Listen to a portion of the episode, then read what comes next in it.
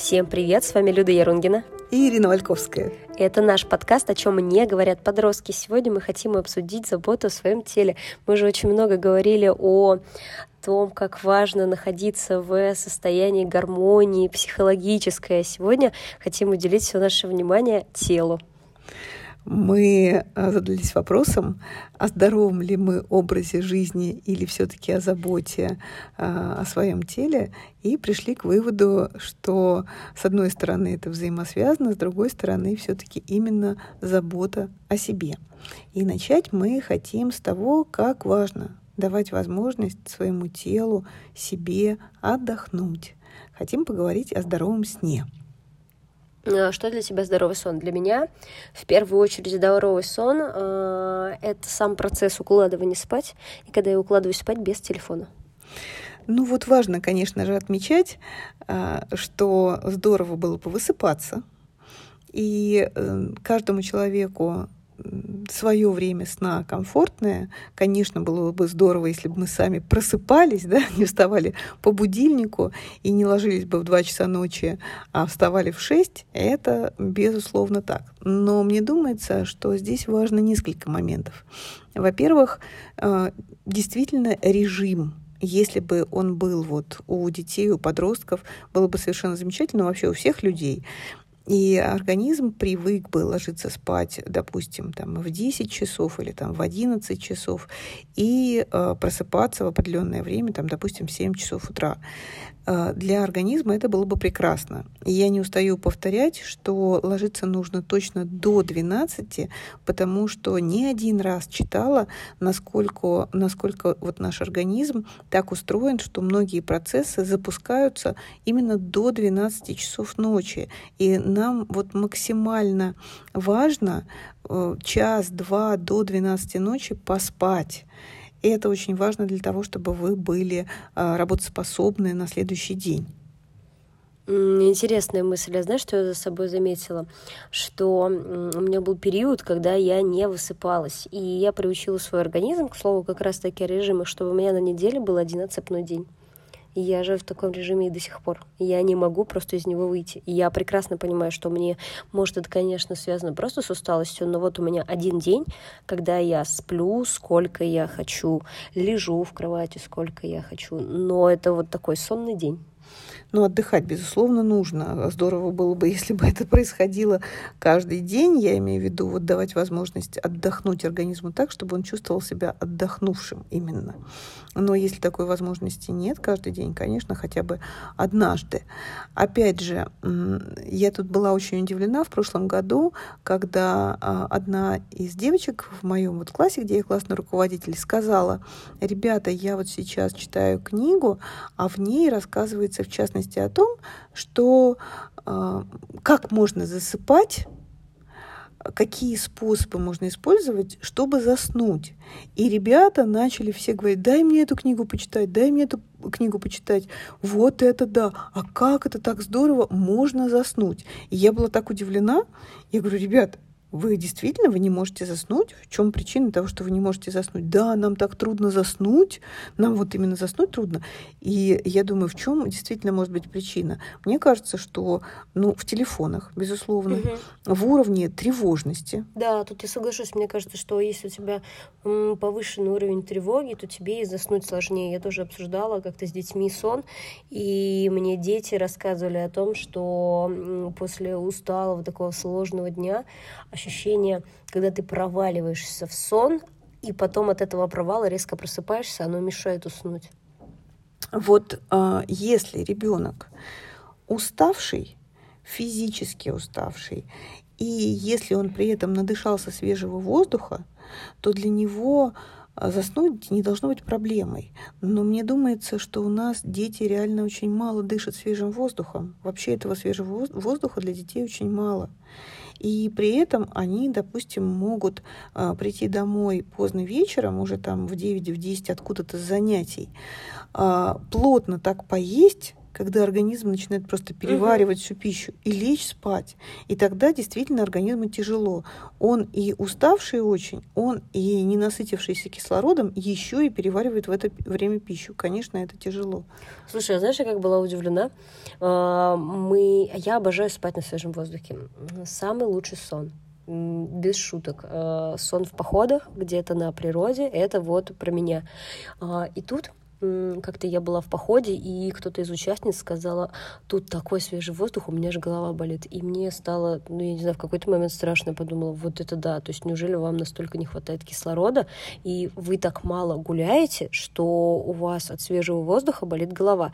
Я прекрасно понимаю, э, знаешь, э, после да, длительного периода, когда ты не был на природе, сон э, на природе, ты проснулся, и ты в таком коматозе твое тело настолько размягшее. Вот оно так отдохнуло, что ты еще полдня в себя прийти не можешь, а потом приходишь в норму. Это очень странное ощущение. В общем, ну, не могу заставить вас спать на улице, конечно же, но попробуйте Но поспать свеж... на свежем воздухе или хотя бы просто гулять перед тем, как ложиться спать. Но свежий воздух это, конечно, здорово. Для меня-то вот воспоминание о том, о чем ты говоришь угу. по поводу свежего воздуха, связано с зеркальным. Я помню, когда я первый раз приехала в зеркальный, а, и у меня заболела голова, я думала, что это от того, что я постоянно переживала там за детей, как их разместят, или еще что-то от переживания. Мне сказали, ой, что ты? Нет, это просто за городом, вот сосны, три дня у тебя будет болеть голова, причем вряд ли какие-то таблетки тебе uh-huh. помогут. И я была настолько удивлена, это действительно было так, что насколько вот у нас все-таки в городе не свежий воздух, не свежий воздух. Ну да. А еще по поводу сна. Мне кажется, что норма сна у всех разная. Ну, то есть э, не стоит там переживать 7 или 8 часов спит ребенок. Ну, то есть вот... Ну, именно ровно сколько да. он спит, конечно, нет. Важно, чтобы он высыпался, потому что, ну, согласись, у меня на уроках так часто бывает, когда ребенок просто засыпает напрочь. Да. Э, и, да, что он там в да, ночь играл просто. Да, совершенно верно. И когда родители говорят, ну, я не знаю, я же его отправила спать, это совсем не факт, что он лег спать. Слушай, а как ты относишься к тихому часу, к испанской сиесте, к примеру? Слушай, ну я прекрасно отношусь.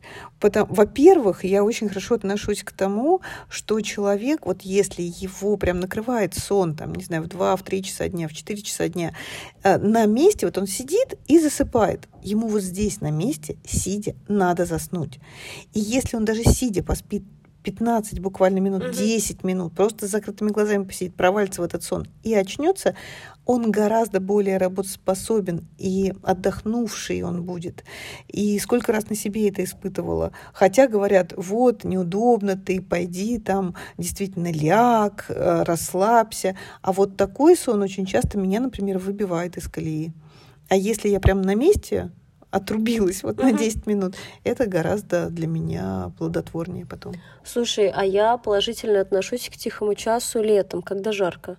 Вот, меня начинает подрубать, и я чувствую, что ладно, я лягу, ну вот в данном случае, наверное, в районе 12, если посплю днем, но я буду на свежем воздухе э, в нормальной температуре. А вот в жару прям находиться очень долго, э, я понимаю, что, скорее всего, это закончится тем, что я усну. Э, для детей комфортно, если они выспавшиеся. И поэтому, если они пришли со школы и уставшие вот до такой степени, что прям очень хочется спать, конечно, нужно поспать.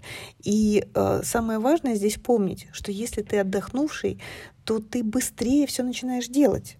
Иногда они говорят, нет, у меня нет времени на, на то, чтобы спать, мне нужно там сделать уроки. И получается, что они делают час по чайной ложке, потому что уставшие, ничего не получается. Они расстраиваются, начинают там страдать по этому поводу. А если дать возможность своему организму отдохнуть, то потом продуктивно и быстро все получится сделать. Я очень часто и своим детям это говорила. После отдыха будет просто в разы все быстрее. Ну, что-то мы все о сне, о сне. Да, еще одно. Ты же говорила по поводу слез. А, да, это мой самый, наверное, действенный способ. Я уж не знаю, как это будет классифицировать разные психологи, но если я чувствую, что я хочу очень сильно плакать, но плакать не хочу, ну, ну, бывает такое, не знаю, не было у тебя такого, что ты понимаешь, что тебе хочется расплакаться, ну, как-то тратить энергию на слезы жалко, я ложусь спать. Я так это называю. Поспать, чтобы не плакать. Ну, мне реально помогает. Я просыпаюсь отдохнувшаяся, я понимаю, что эта проблема была ерундовая. Я понимаю, что, во-первых, тело отдохнуло, во-вторых, а, разгрузка эмоциональная произошла, и все, как бы проблема просто снята. Но не зря же говорят, утро вечера мудренее. Безусловно. Мы сказали про сон, и после сна проснувшись, э, мы же всегда идем да, какие-то гигиенические процедуры производить, и в частности там чистить зубы. Но вот э, для подростков э, становится актуальным разговор о том, что, безусловно, надо да, на чистое вымытое тело после душа наносить дезодорант, потому что происходит изменение в теле, и мыться нужно каждый день, и ноги в чистоте держать каждый день, и носочки там, да, трусы, там, майки менять каждый день, безусловно, потому что происходит изменение в организме, и совершенно другой обмен и потоотделение происходит. И совершенно не нужно этого не стесняться, не бояться, а просто за этим внимательно следить. Тут все по классике. Чем раньше с детьми поговорите на эту тему, тем понятнее, я думаю. Потому что, не знаю, у тебя был классный час на эту тему? Ну, не классный час, но, но разговор, разговор был. Да. да, у меня тоже был да. разговор. И я совершенно спокойно, приятно захожу в класс. Ну, то есть я прям рада. Опять же, э, поговорите о, со своими детьми о чистоте кожи. Да? Очень часто их расстраивают прыщи, понятно, вот эти самые подростковые. И э, начинают они грязными руками в школе э, выдавливать там прыщи и так далее. Нельзя ни в коем случае этого делать не грязными руками, лучше этого не делать в школе. И а, вообще, в принципе, лучше прыщи не давить. Да, а есть, э, во-первых, врачи для этого, да, и есть специальные а, для этого средства. Нужно подобрать, просто постараться, да, э, индивидуальные для вашего ребенка с врачом подобрать средства. А я еще думаю, что, наверное, важно проговорить, что э, вот эти гигиенические средства, это же все-таки косметика, как-никак, да, если uh-huh. без похода к врачу. Объяснить, что и мальчикам тоже нужно безусловно, как и, а, опять же, ногти, да, на ногах, на руках. Они должны быть подстрижены. Ну, там девочки уже начинают, да, делать маникюры, пожалуйста, но а, вот чтобы все было аккуратно, без заусенцев там и так далее, что это все обрабатывается. Об этом, обо всем надо говорить. Это само собой, никакие познания, знания не приходят. Здорово, если вы поговорите об этом с детьми. А еще я вот слышала от каких-то своих знакомых, что они с трудом, там, я не знаю, маленьких детей э, заставляют зубы чистить. Ну, то есть не хотят. Есть прикольный э, подкаст зубочистки, называется «Смешариков», где за две минуты рассказывается какая-то история, и цель вот как раз-таки такая. Если дети не хотят чистить зубы, просто включить, чтобы они в процессе послушали. Мне кажется, очень здоровская идея. Это точно. А еще было бы здорово, если утро вы начинали с зарядки. Такой вот продуктивненькой зарядки, которая помогло бы вашему телу проснуться. Ладно, ну давай честно, ты делаешь зарядку каждый день? Честно, нет, зато э, я бегаю, и э, я делаю физические упражнения, и в определенный момент для меня стало открытием, что действительно можно выбрать для себя что-то подходящее. Здорово было бы делать зарядку каждый день. Я вот это совсем не отрицаю, и летом так и делаю. Но э, зато я выбрала для себя, что я точно там два раза в неделю бегаю, или я там два раза в неделю занимаюсь физическими упражнениями. Во всяком случае, поддерживаю свое тело физически. Потому что... Э, это здоровье? Да, это прежде всего здоровье, это хорошее самочувствие, и это нормальная благодарность своему телу. Э, я не так давно об этом задумалась, что тело столько всего делает для меня. Оно для меня слышит, оно для меня смотрит, оно для меня двигается, оно для меня по 150 раз садится, встает, и что только оно для меня не делает. А я вот без благодарности очень часто к нему отношусь. И оно, например, просит меня покормить. А я говорю, да подожди, да не до этого, у меня тут работа, у меня тут учеба, у меня еще что-нибудь. Ну вот, оно же для меня старается, а я так вот очень часто пренебрежительно к нему относилась.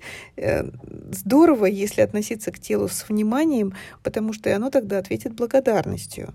И физическая нагрузка, безусловно, телу нужна.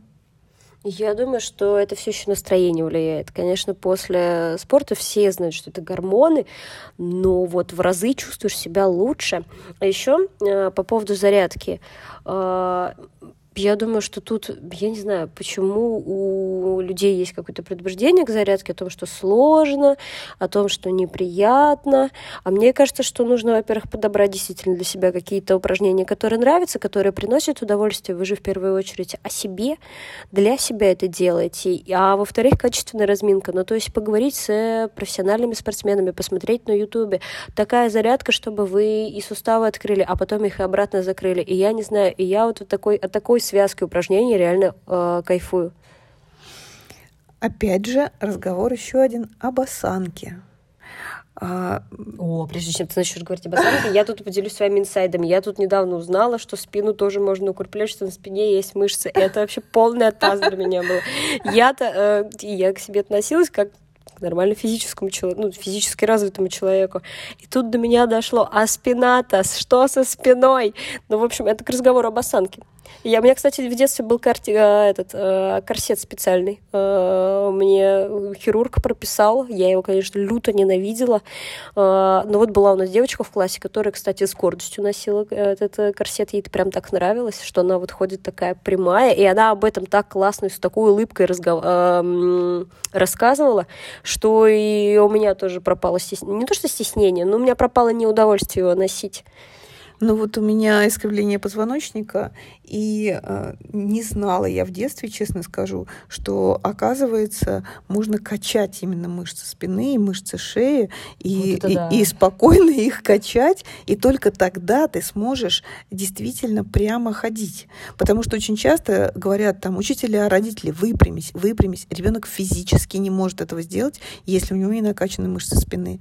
Он э, и рад бы все время ходить прямо, но спина от этого начинает болеть, от этого очень неприятное ощущение, и держать себя все время прямо он не может, у него не накачаны эти мышцы. А ну, а потихонечку да. подкачивать их можно. Совершенно Прикольно, а я еще думаю, что спина и мышцы о, шеи, они же связаны, и поэтому как бы ты еще и должен смотреть постоянно вперед. А, ну, я заметила, редко люди смотрят а, прямо. Очень да. много людей, да, которые идут вот куда-то да. под нос уткнувшись. А, ну, в общем, тоже и психологически тяжело. А еще по поводу спины, по поводу а, не совсем корсета корсета. Что-то я хотела сказать очень важное и крутое. Дело в том, что а, по поводу осанки еще хочу сказать, что а, врачи говорят о том, что обязательно нужно а, именно выпрямлять спину для того, чтобы все органы приходили в равновесие, чтобы они, они же и выстраиваются внутри нашего организма ровно и прямо в связи с нашей прямой спиной. Тогда и все органы внутри нас будут себя чувствовать хорошо. От этого зависит и боль например, в животе, и неврологические боли. Зависит... И дышать сложнее, да, да, да, да. Ребра, да. которые не так расположены. Совершенно Слушай, верно. А я еще что по поводу осанки-то хочу сказать. А, рабочее место. Рабочее место ученика, да. конечно же, в первую очередь должно быть хорошее, чтобы ребенок сидел. Ну, знаете, как в советской школе там подгоняли все параметры под определенного ученика. Просто я прекрасно понимаю, почему у меня этот сколиоз в детстве появился, потому что я в средней школе у меня появилась привычка, дурацкая привычка, девочка, мне нравилось писать лежа.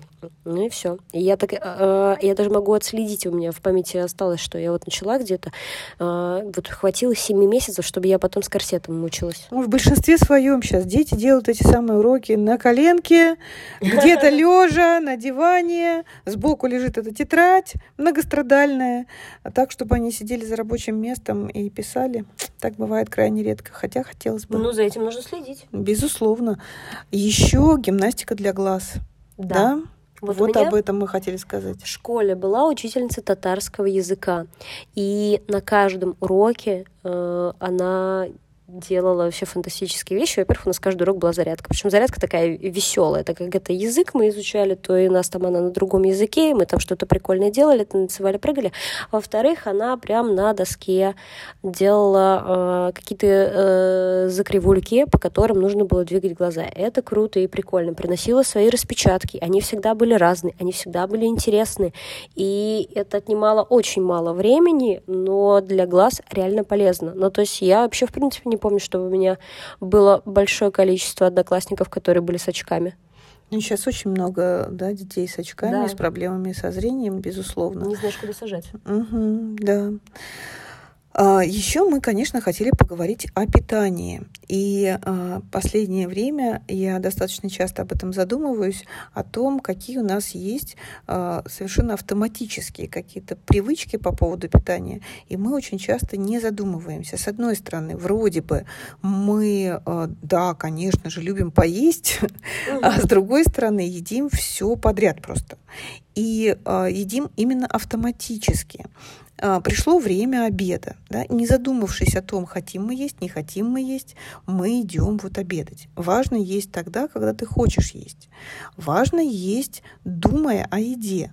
Тоже еще один момент. Вот э, было так принято читать за едой. О, смотреть. это моя автоматическая вот, э, ну, вот, такая привычка. Да. Я просто даже не замечаю. Я ем и читаю, ем и читаю. Да. Читаю, ем, и вот э, это реально, это просто привычка, которая появилась.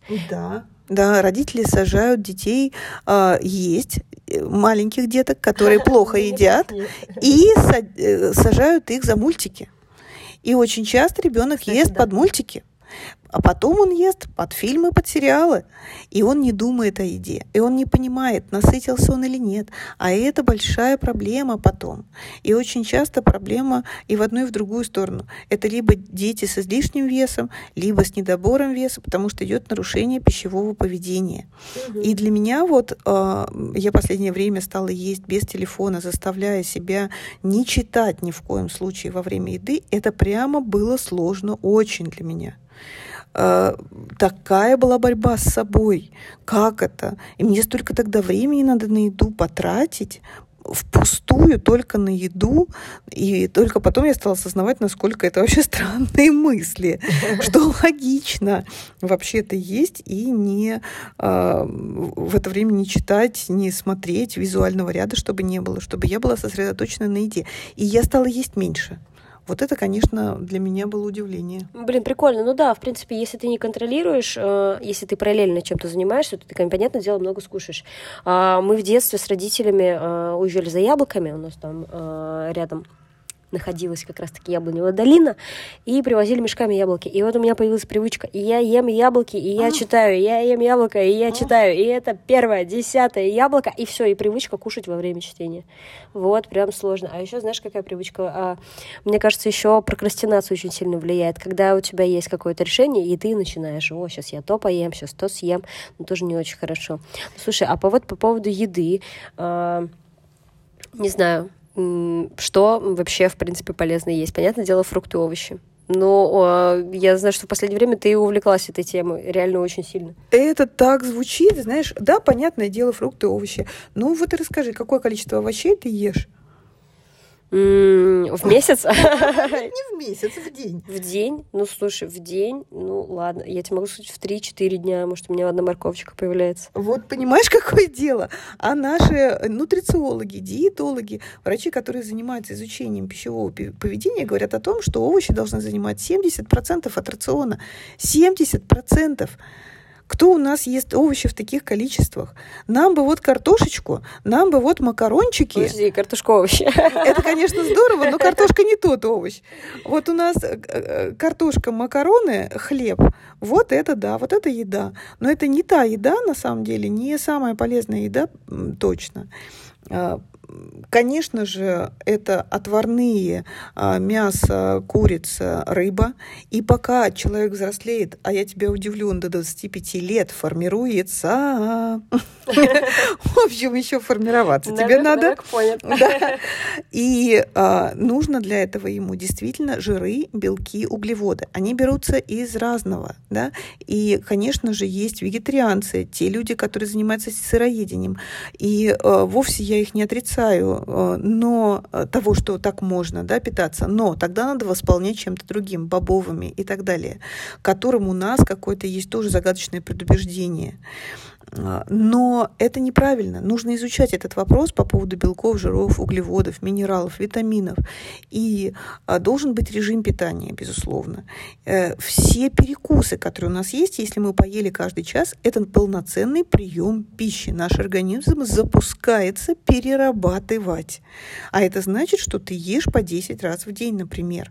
Если ты не ешь 3 раза в день, а вот у тебя постоянно есть перекусы, Опять же, когда мы э, едим, мы должны четко понимать, мы заедаем стресс, мы от скуки едим, мы едим, потому что мы хотим себя наградить за что-то.